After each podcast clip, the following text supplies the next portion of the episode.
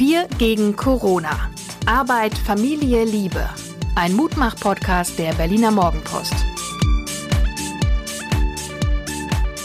Hallo und herzlich willkommen zum Montag-Podcast. Hier sind wieder wir, Familie Schumacher. Und äh, heute weit entfernt der Gatte noch. Erzähl mal, wo du bist, Schatz. Ja, ich bin tatsächlich in Bulgarien.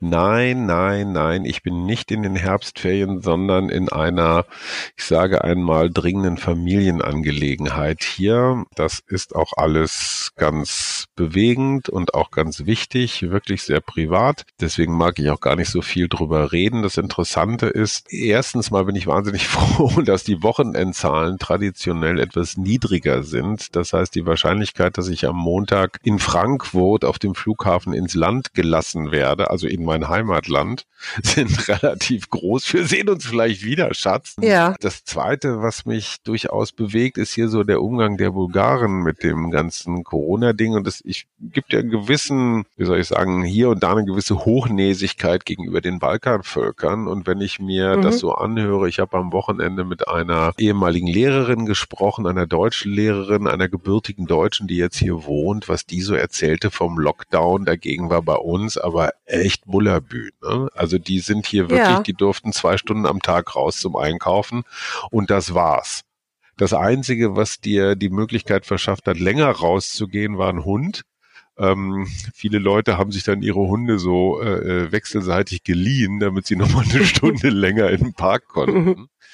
Aber äh, da merkst du erstmal, wie soft unser Lockdown, und der war ja schon hart genug mit all seinen Begleiterscheinungen, Homeschooling oder so, aber in anderen Ländern war das schon noch deutlich derber.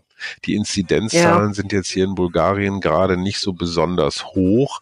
Auf der anderen Seite ist das Vertrauen in die, äh, in die Tests und in die Zahlen und in die Zuverlässigkeit von irgendwelchen offiziellen Angaben auch nicht riesengroß.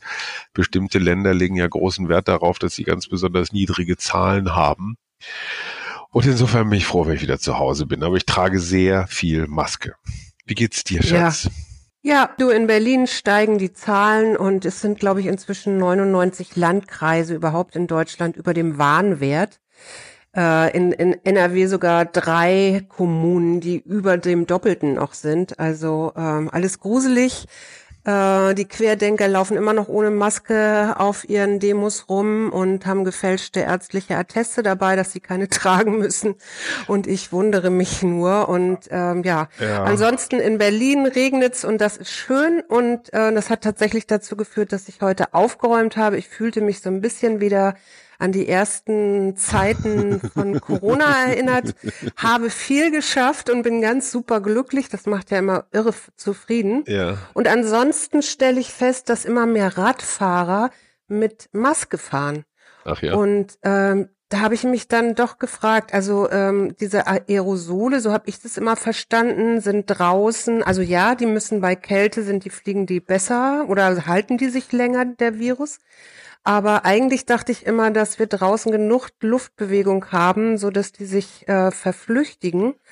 Und Autofahrer sehe ich inzwischen auch mit Maske und ähm, denke immer, habe ich irgendwas nicht mitgekriegt oder bin ich zu leichtsinnig? Also das habe ich noch nicht ganz rausgefunden, äh, wie, wie das zustande kommt oder ob das alles Leihautos sind, warum die Leute mit Maske im Auto sitzen. Eines interessiert mich, was auch gerade die, ähm, ich sag mal, die Corona-Nicht-Akzeptierer angeht. Hat schon mal jemand den, ich sag mal, so ein Schriftstück unter die Nase gehalten? Im Fall einer Corona-bedingten Erkrankung verzichte ich auf Intensivbett und Beatmung, weil Corona gibt's ja gar nicht. Und ich finde, das wäre ja konsequent. Ja. Wenn man keine Masken trägt, dann müsste man ja eigentlich auch, und weil es Corona ja eigentlich gar nicht gibt, dann müsste man ja eigentlich auch auf eine medizinische, insbesondere auf eine intensivmedizinische Behandlung verzichten, oder? Im das Prinzip schon. Ja, im Prinzip schon. Allerdings, ähm, die argumentieren ja immer, dass sie sich erheblich in ihren Freiheitsrechten beschränkt fühlen. Die FDP tut das Ey, übrigens Intensivstation auch, äh, ist die maximale Beschränkung. Intensivstation ja, ist die maximale Beschränkung von Freiheitsrechten. Gottes Willen. Ja, völlig klar. Ja, ja, ja, aber es ist eben, also wie gesagt, die, die Berliner FDP äh, äh, sagt das ja inzwischen auch, weil wir jetzt äh, und fordert die Abschaffung der Sperrstunde. Ich muss Hm. gestehen, ich habe hier gestern Abend schön in Ruhe äh, nach 23 Uhr auf meinem Balkon gestanden und habe gedacht, wie ist das herrlich, friedlich und ruhig. Und nur die Graugänse waren zu hören, die genau, und nur die Graugänse waren zu hören, die oben am Himmel Richtung Süden zogen. Also Wie war denn die stört das Lage, überhaupt gar nicht. Wie war denn die Lage in der Hauptstadt bezüglich so, ich sag mal, illegaler Partys? Ich habe nur gelesen, in Hamburg muss es in einem Club in so einem Kellerraum, also da kam tatsächlich auch die Polizei und hat geguckt und dann mussten die ein paar Mal gucken und erst im Keller haben sie festgestellt, oh, da findet eine illegale Party statt, richtig professionell mit allem, mit Musikanlage, wurde auch tatsächlich auf Facebook zu eingeladen und da waren dann 90, 100 Leute dicht gedrängt ohne Masken, die gefeiert haben. Und da fange ich dann langsam an, mein Verständnis sehr zu verlieren, oder? Du, das geht mir genauso. Das ist, das ist halt so diese Haltung, ich, ich, ich, ich will jetzt aber tanzen. Ich darf schon den ganzen Sommer nicht mehr tanzen. Und ich glaube, das, was, was man eigentlich immer nur mantrenartig wiederholen muss, ist es eine Wir-Geschichte und keine Ich-Geschichte, ja. Ja. Äh, und das kannst du ja überall sehen. Also ich bin, ähm, ich, ich verstehe es auch nicht. Also ich kann dir dazu auch keine Antwort geben. Mir Aber wie ist es in Berlin? Werden da- auch Nest, Partynester ausgehoben? Ich habe jetzt nicht so viel davon mitgekriegt, aber natürlich äh, gab es äh, Bars, die gegen diese Sperrstundenregelung verstoßen haben. Es gibt ja elf, die dagegen geklagt haben, die dann auch länger öffnen durften, wenn auch ohne Alkohol ausschank nach 23 Uhr. Und die Polizei hat halt äh, kontrolliert, äh, vor allen Dingen in Neukölln, weil das ist ja unser unser riesengroßer Hotspot. Also das Hm. ist ja die ja Was- die Virenschleuder ich- im Moment hier in Berlin. Was ich festgestellt habe, ist, dass alle Vorhersagen, die die, ich sag mal, ernstzunehmenden Virologen gemacht haben, so im Großen und Ganzen zugetroffen, eingetroffen sind. Was, was den Herbst Mhm. angeht, was die Temperaturen angeht, was die Verdoppelungszahlen angeht. Also ist alles das, was wir jetzt erleben, hat Drosten praktisch schon im April-Podcast erzählt. Also nichts davon ist überraschend, nichts davon ist neu und ich wundere mich wirklich, also auch an meine eigene Adresse, mit welch einer Leichtigkeit und Leichtfertigkeit wir auch selbst vielleicht noch Anfang September gedacht haben, ach komm, eigentlich sind wir durch. Oder? Also, Ja. dass das so nochmal Ja. losgehen würde, ich, ich, ich sage Naja, das durchaus du- selbstkritisch an meiner eigenen Adresse. Ich habe es auch unterschätzt. Ja, und du kannst natürlich jetzt auch, wenn du ein bisschen weiter südlich guckst, kannst du ja auch sehr gut sehen, wie das äh, dann so äh, exponentiell zunimmt. Ähm, insofern sind wir hier immer noch auf der Insel der Seligen, Ja. auch wenn das ein bisschen bedrohlich ist. Ne?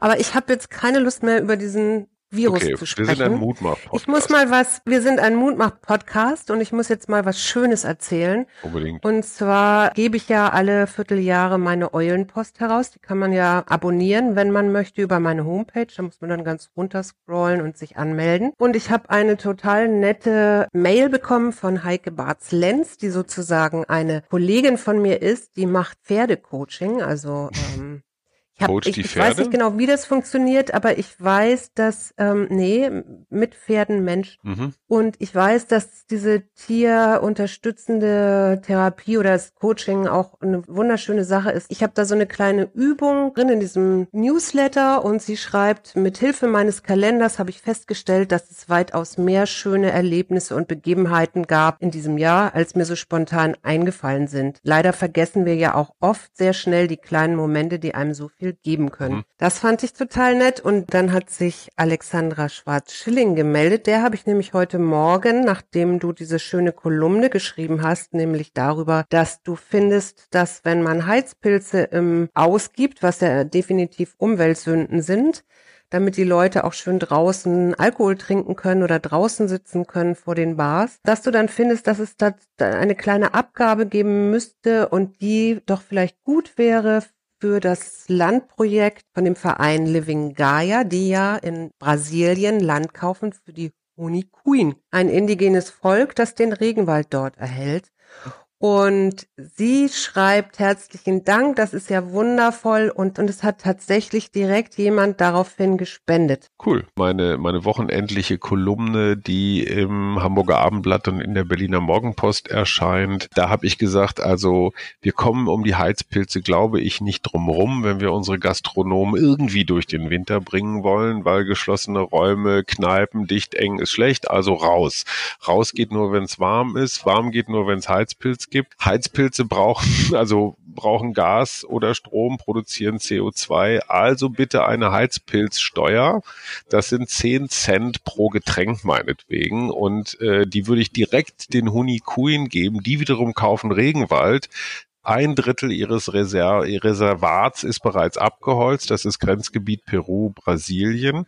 Und Andrea Schwarz-Schilling hat ja dieses Landkaufprojekt. Ne? Und die sagt, wir kaufen den Hunikuin ihren Regenwald, damit das ihr Eigentum genau. ist, damit er nicht abgeholzt werden kann. Und ich meine, Regenwald erhalten ist ja viel, viel schlauer als neuen Pflanzen. So, und wenn man den jetzt kauft genau. und, den, und das mit der deutschen Heizpilzsteuer, fände ich eine absolute Win-Win-Situation. Also du hast den CO2-Gehalt auf jeden Fall überkompensiert. Du kaufst mehr Wald als deutsche Heizpilze Dreck machen. Also du kaufst praktisch mehr Sauberkeit als Dreck. Ja, man müsste den Dreck eigentlich vermeiden, aber manchmal geht's halt nicht. Ähm, den Honikuin ist geholfen, dem Regenwald ist geholfen, dem Klima ist geholfen, Gastronomen ist geholfen, uns als Konsumenten ist geholfen, allen ist geholfen, eine absolute Win-Win-Situation. Und ich meine das auch total ernst. Ich finde es auch super, wenn man das einfach mal versucht, sowas zu machen. Ich habe okay. von Annika außerdem noch aus Hamburg Post bekommen.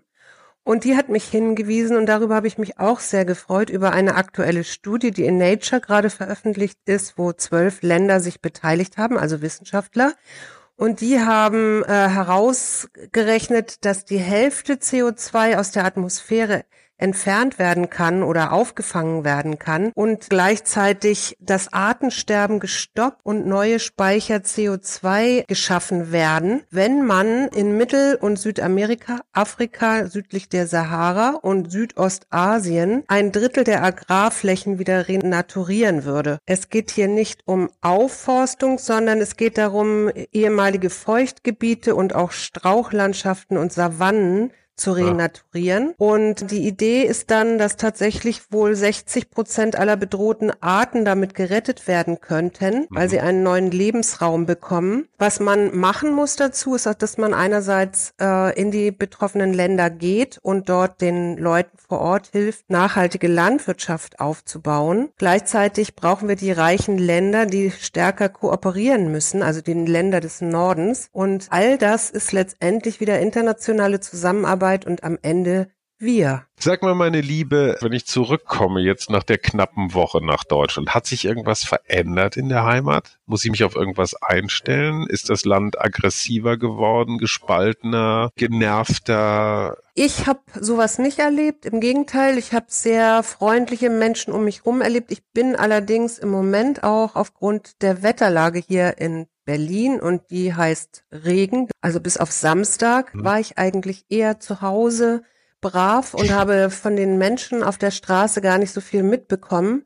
Und die, die ich getroffen habe oder mit denen ich gesprochen habe, mit denen, die waren alle guter Dinge und fröhlich. Also insofern glaube ich, musst du dir keine Sorgen machen. Wenn es ganz schlimm kommt, kannst du ja mitkommen. Nächsten, nächsten Sonntag habe ich wieder einen Waldtag. Mhm. Ähm, da sind noch Plätze frei. Dann kriegst du frische Luft und Weite. Oder du könntest auch lesen, denn Mona hat gesagt, äh, die hat sich so gefreut, dass wir den Podcast mit ihr gemacht haben, dass sie drei Bücher verlost. Huhu. Also wer ein Buch Zeit für Empathie, für sich, für die Familie gerne haben möchte, möge mir bitte eine Mail schreiben und mir sagen, warum ausgerechnet er oder sie dieses Buch braucht.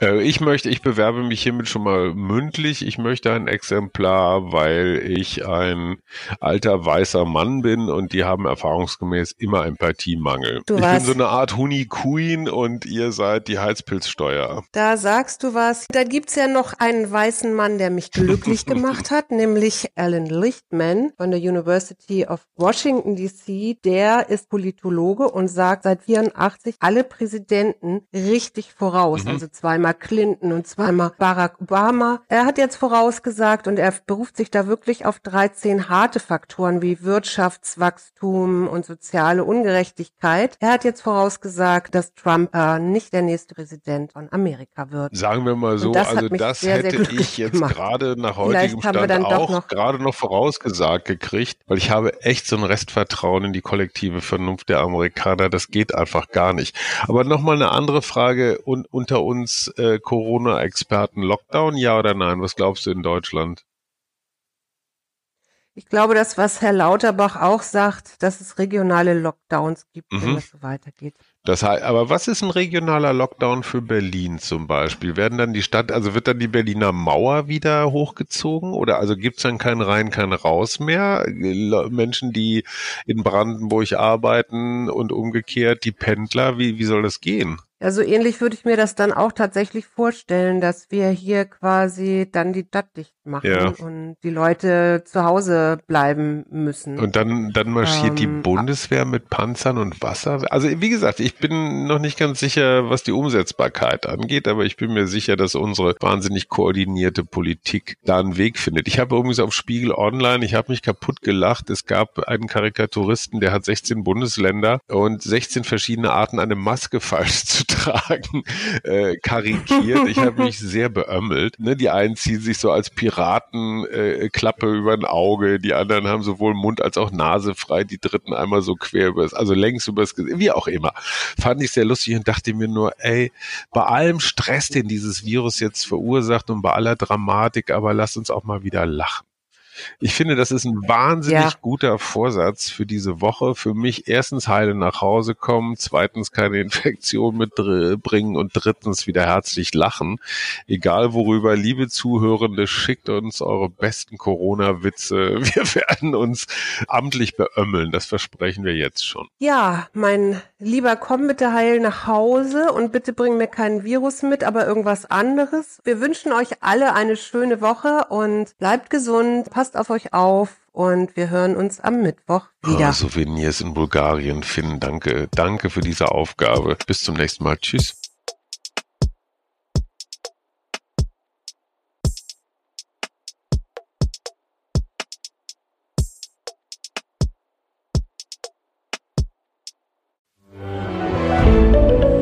Ein Podcast von Funke.